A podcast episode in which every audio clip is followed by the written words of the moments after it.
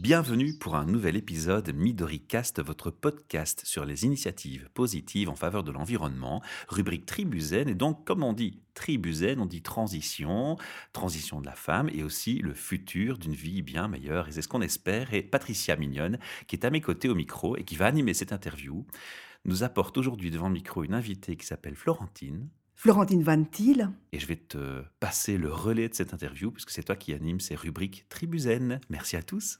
Alors Florentine. Bonsoir. Bonsoir, chère Florentine. Alors, est-ce que ça irait si je disais que ce qui est au cœur de tes préoccupations, c'est l'être vivant? Tout d'abord, un grand merci de m'inviter, Patricia. Plaisir. Et je ne dirais pas des préoccupations, mais ce qui est au cœur de mes passions, c'est effectivement ça, oui. Tout à oui. fait. Donc je précise plus globalement l'être vivant que l'humain, parce que d'abord euh, on insiste sur la vie, la vitalité, la jouissance du fait d'être incarné, Tout à fait. et aussi que ton allié pour euh, aider les humains à s'optimiser, aller à la rencontre d'eux-mêmes, c'est le cheval. Le cheval, oui, tout à fait. Mais ce sont des chevaux particuliers. Ce sont des chevaux particuliers dans la mesure où ce sont mes co-facilitants dans le travail euh, d'accompagnement avec euh, les humains. Donc, ça n'est pas de l'équitation. On va pas monter sur le cheval, on va travailler à côté de lui. Le cheval est un révélateur d'émotions. Il va nous aider à mieux communiquer parce que on communique euh, souvent en s'appuyant sur 10% de verbal. Et ce qu'on veut dire vraiment, il passe par le corps. Oui. Et le cheval n'ayant pas la syntaxe ni la grammaire, lui, il va s'appuyer uniquement sur ce qu'on dit corporellement. Et la morphopsychologie, donc. Voilà, exactement. Et ils vont... C'est de Jung, ça. C'est de Young, oui. Oui, oui, tout à fait. Merci pour la citation, Michel. Il fallait que je mette ma graine. oui, oui, oui, j'entends bien. Donc en fait, ils sont nos, maîtres, on va dire, en intelligence émotionnelle et dans la communication juste. Ils nous mettent en relation avec nous-mêmes d'abord. Qu'est-ce qui se passe en nous quand on rentre en communication avec les autres?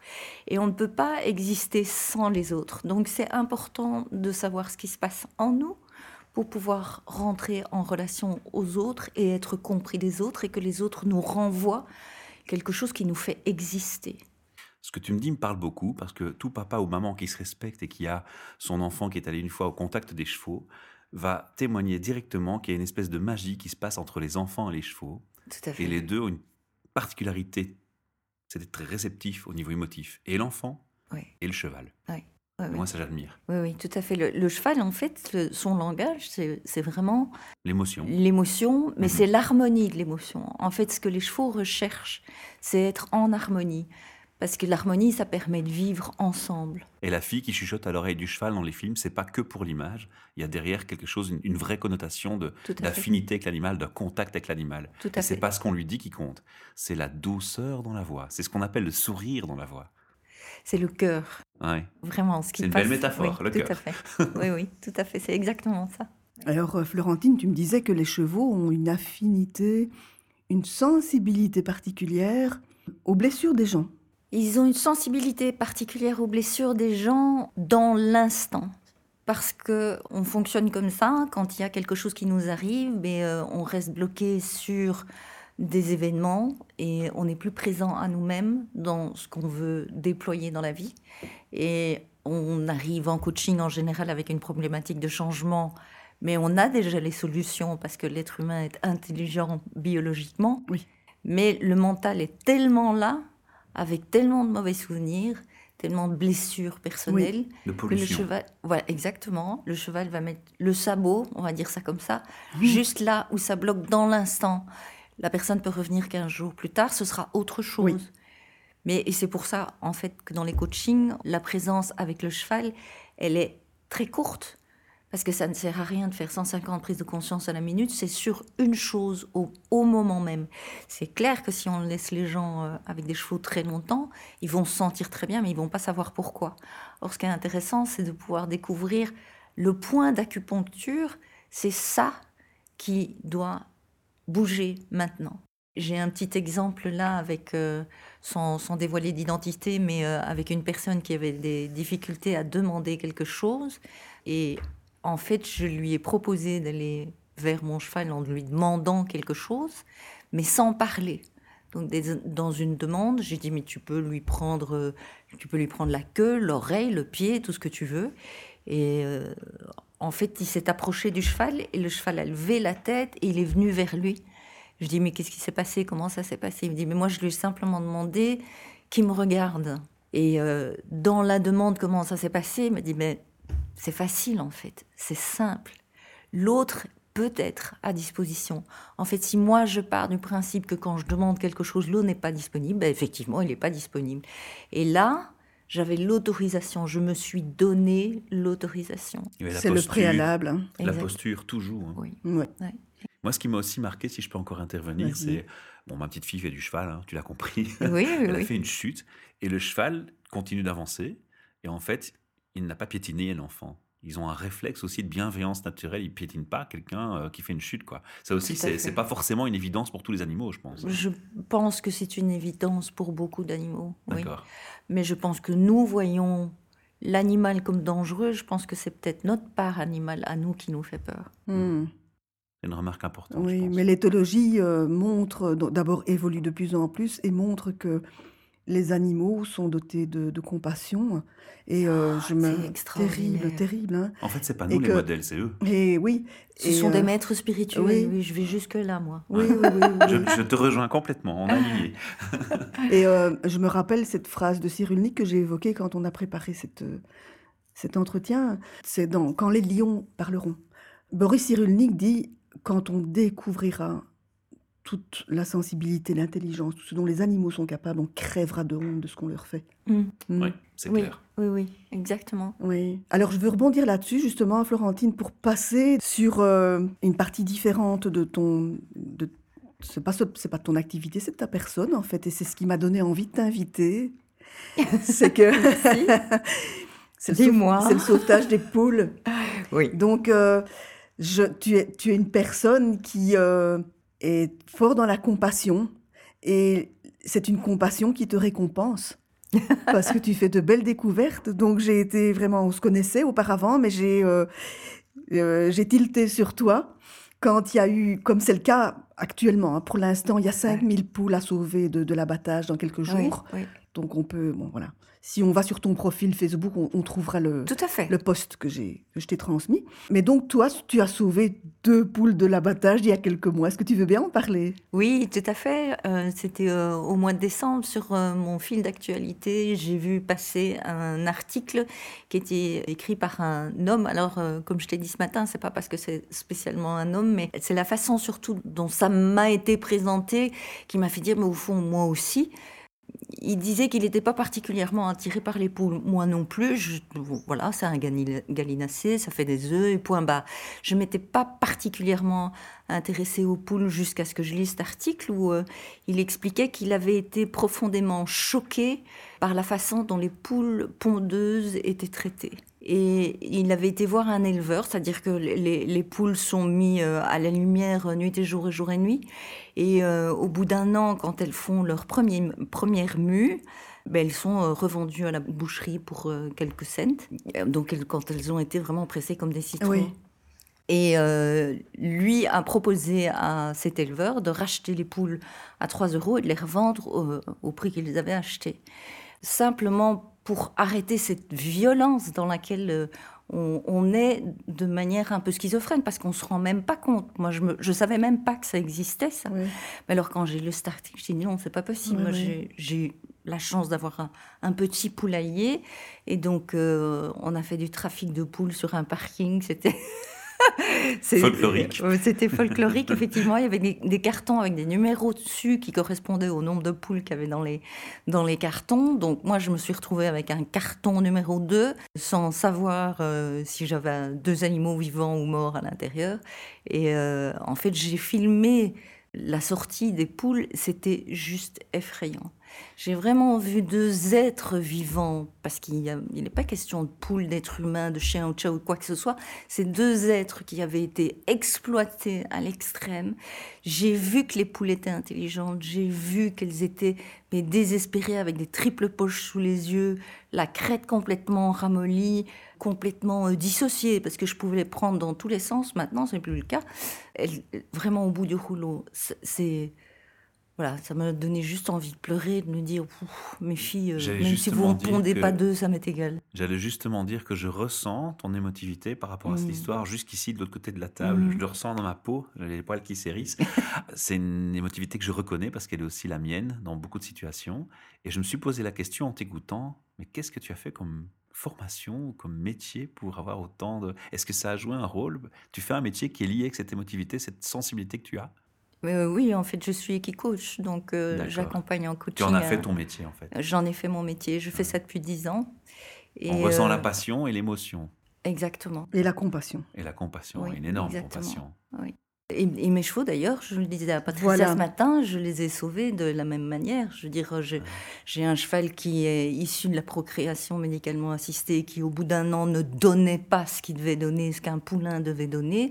Les vétérinaires l'avaient condamné et euh, il est arrivé chez moi, effectivement. Euh, hyper boosté parce qu'on va chercher les meilleures performances pour que le cheval le, saute le plus haut possible.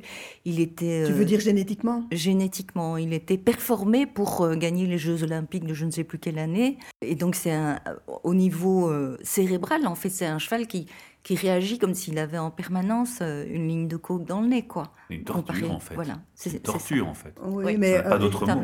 Mais ce qui se passe, c'est que les gens qui font, qui pratiquent, qui ont ce genre de pratique, c'est qu'ils ils n'intègrent pas du tout la question de l'épigénétique. Donc tu as la génétique, et puis l'environnement dans lequel tu places cet être vivant mm. va faire que mais c'est un être vivant, c'est pas un robot. Exactement. Donc s'il si, n'est pas John, précédemment on a, on a, interviewé John Rizzo qui a prononcé un mot vraiment majeur, majeur, c'est le mot amour. Si tu ne donnes pas d'amour à ton animal, tu peux pas compter dessus. C'est universel. Hein. Animaux et humains, on a besoin d'amour Oui, je pense que c'est, oui, mais tout à fait. Mais c'est, ce, que, ce dont nous manquons maintenant tous. Beaucoup pensent que c'est l'argent, mais en fait, c'est la plus grande richesse sur cette planète, c'est l'amour. Exactement c'est bien, on est alignés tous les trois là. Mais donc continue euh, avec les chevaux là, parce qu'ils ont chacun une histoire et je trouvais ça vraiment intéressant. Donc j'ai une, une, petite pouliche aussi qui est née malheureusement dans une filière clandestine de boucherie chevaline. Et euh, quand je l'ai vue, elle avait huit mois et c'est une jeune fille qui m'a dit il faut absolument euh, sauver les chevaux, sauver les chevaux. On en a déjà sauvé beaucoup, mais celle-là, ce sera pas possible. Elle est sauvage comme tout, on ne sait pas la toucher. Mm. Elle est vilaine comme un Pokémon. Elle ressemble, euh, vous savez, les, les, les, enfants qui font des patates et puis qui mettent des pattes d'allumettes. Donc elle était grosse parce ah. qu'on on, l'engraissait à l'ensilage pour vache avec ses toutes petites pattes en dessous. Elle n'était pas brossée, donc elle avait littéralement des dreadlocks dans la crinière et, et sur la robe. Et euh, elle, avait, elle avait été séparée de sa mère. Donc elle avait huit mois, ça faisait deux mois qu'elle avait été séparée de sa mère. Elle était dépressive, c'était catastrophique. Mm. Et donc, euh, quand je l'ai vue là au fin fond de l'étable, moi j'ai dit Mais bon, moi je veux bien te sauver, ma grande, mais si tu veux pas être sauvée, euh, ça va pas le faire. Mm. Donc j'ai mis ma main sur les barreaux de l'étable et je lui ai dit Si tu veux être sauvée, tu viens mettre ton, tes naseaux sur ma main et je te promets que je ferai le, le nécessaire. Et contre toute attente, alors qu'elle ne s'approchait d'aucun humain. Elle est venue mettre ses naseaux hmm. sur ma main et elle est repartie. Et dans l'heure, j'ai tout trouvé. J'ai trouvé le van, j'ai trouvé l'argent, parce qu'évidemment, il fallait ah payer pour la sauver. Bah euh, et je l'ai ramenée euh, chez moi. Ceci dit, il m'a fallu euh, trois mois pour pouvoir la toucher. Hein. C'était l'être humain, c'était no way, quoi, je veux pas. Et puis il y en a, il y en a encore une qui, c'est la plus âgée, celle-là. Elle a été sauvée d'un manège où euh, là aussi euh, ils sont exploités, ils tournent en rond. Elle était née dans un manège, donc elle n'avait jamais vu l'herbe de sa vie des chevaux qui ne savent pas ce que c'est que de manger de l'herbe. Ça existe. Hmm. Donc il a fallu lui apprendre. Bon, ça n'a pas duré très longtemps, mais euh, elle ne savait pas non plus ce que c'était que d'être en troupeau avec des compagnons, donc une vie sociale normale. Elle savait pas ce que c'était. Elle savait juste ce que c'était tourner en rond avec des gamins sur le dos. Et donc quand elle est arrivée, elle avait euh, une maladie qui n'existe quasiment plus euh, à l'heure actuelle. C'est une maladie qui s'appelle la pododermite végétative qu'on trouvait chez des chevaux au siècle passé qui restaient dans des stalles jamais nettoyées et où l'ammoniac de l'urine attaque le sabot, mhm. qui fait une sorte de, de, protection, de prolifération de cellules qui sont pas vraiment de la corne. Mais euh, le seul moyen de pouvoir soigner ça, c'est de couper au-delà. Donc elle s'est retrouvée avec euh, trois pieds en sang dans du plâtre pendant trois semaines à l'hôpital de Gand. Et puis, euh, et puis elle est venue chez moi. Mais donc voilà, je veux dire, c'est pas des exemples uniques. Je les ai sauvés, oui mais c'est pas des exemples uniques. Et le, dernier que j'ai, qui a 7 ans, qui est un, un, jeu, un pur race espagnol, ben c'est la même chose. Il a été débarqué euh, à l'âge de 3 ans en Belgique, de l'Espagne à la Belgique. Ça doit pas être drôle au niveau du climat déjà. Mm. Il est tombé amoureux d'une jeune fille qui avait pas les moyens de pouvoir euh, payer la, somme folle qu'on demandait. Le, lien était vraiment très fort entre deux, mais voilà, euh, il a été acheté par une première personne qui s'est fait peur avec lui, qui l'a castré en disant c'est parce qu'il est étalon, mais ça n'a rien changé. Elle s'est fait peur avec lui, de nouveau euh, cassure. La troisième personne, de nouveau cassure. Et puis euh, voilà, il est tombé dans mon troupeau et je, je l'ai racheté. J'ai été manger de l'herbe avec lui pendant un an sur le bord des chemins, avant qu'il daigne lever un œil sur moi, l'air de dire est-ce que l'être humain vaut vraiment la peine? C'est bien que tu finisses par un mot de conclusion positive sur ces trois histoires, parce que là, tu es en train de me mettre en incapacité de continuer les podcasts. Hein. J'ai larmes aux yeux, je peux. Ah, oui, c'est terrible. Alors, il y a eu de la résilience. Beaucoup. Hein chez, chacun, chez les, chez les poulettes aussi d'ailleurs. Hein. Elles sont devenues, maintenant elles ont des personnalités. Hein. Tu disais qu'elles étaient dissociées quand tu les as acquises. Maintenant elles ont du punch. C'est pas n'importe qui ces filles-là. Exactement. Et je peux pas les, je peux plus les prendre de la même manière. Elles ne pondent plus. Elles ne pondent plus, mais elles font des plumes. Voilà. moins d'eau, moins d'œufs, plus de plumes. Et euh, je, je, pense qu'elles étaient littéralement en dépression. Donc, elles ont, quand elles sont arrivées chez moi, elles dormaient beaucoup, mais elles continuaient sur cette même ordre. Finalement, elles pondaient beaucoup, beaucoup, beaucoup, beaucoup d'œufs. Et puis, euh, ben, il a commencé à faire euh, bien froid. Mm. Elles sont quand même sorties quelquefois dehors. Mais euh, voilà, elles avaient ce qu'on appelle la chair de poule, mais elles étaient vraiment la peau bleue, c'était horrible. Et donc là, maintenant, elles, ne sortent plus, elles restent à l'intérieur, à l'abri du vent, et elles font des plumes. Et ce soir, je vais rentrer chez moi, je dirai à ma petite fille de 7 ans que j'ai rencontré la petite fée. oh, c'est trop gentil. Ça sert. Et donc, euh, Florentine, les chevaux, euh, ces chevaux résilients, est-ce que, puisque tu, ne débutes pas, enfin, ça fait pas très longtemps en même temps que tu es coach, hein, mais euh, donc ça fait quelques années que tu es coach. Ça fait dix ans. Dix ans, voilà. Est-ce que, en comparaison avec d'autres chevaux, ils manifestent des compétences particulières, des compétences relationnelles, une intuition particulière? Euh, Oui, ils ont appris euh, qu'ils pouvaient dire non. Hmm. C'est-à-dire que le cheval. C'est toi qui leur as appris. Pardon? C'est toi qui leur as appris. C'est moi qui leur ai appris. Ils suivent vraiment une, une, une éducation particulière. Le, cheval tel qu'on le connaît dans notre monde est systématiquement dominé. Hmm. On lui demande systématiquement d'obéir à nos désirs, hmm. mais on ne les écoute pas. Je pense que bon, il n'y a pas que les chevaux, hein, mais euh, évidemment. voilà. Et là, c'est vraiment les, les, éduquer dans le sens de se respecter, à savoir que quand ils ne se sentent pas physiquement ou émotionnellement en sécurité, ils ont le droit de dire non, ils ont le droit de partir. Et c'est juste à moi à coacher la personne de comprendre pourquoi le cheval est parti, qu'est-ce qui s'est passé pour vous, qu'est-ce qui s'est passé en vous, quelle pensée est venue, quelles intentions est-ce que vous avez? Mais tu as une double casquette, tu coaches l'humain et tu coaches le cheval. Exactement, oui. oui, oui. l'intermédiaire de communication optimale. Mm. Facilitateur, oui. Facilitateur, oui. Chercher mon mot, pardon. Oui, c'est bien que tu me. Oui, mais quand j'ai commencé, en fait, je voulais dire que j'étais euh, facilitateur équin, mais euh, euh, au bout du mot facilitateur, les gens tournaient déjà les talons et je me suis dit, bon, je vais dire coach, tout le monde voilà. comprend. Voilà. Est-ce qu'il y a quelque chose d'important que tu voudrais ajouter? Oui, je pense que l'être humain est fondamentalement bon, mais qu'il a un gros chemin à faire pour retourner vers cette source et ces ressources-là. C'est laisser trop distraire voilà, je trouve que c'est dommage que parfois il faut aller jusqu'à un, accident, mais si c'est ça qu'il faut, eh bien. Un accident de santé. Si on veut faire appel à la petite fée que tu es, on fait comment? On te contacte comment? Alors on va sur mon site internet www.chevaliance.eu où vous allez trouver toutes les informations, y compris mon numéro de portable parce que le téléphone, je suis rarement à côté. Mhm. Portable qui est le 0495 798 419. Magnifique Florentine, merci beaucoup. Merci énormément à tous les deux. Merci de votre accueil.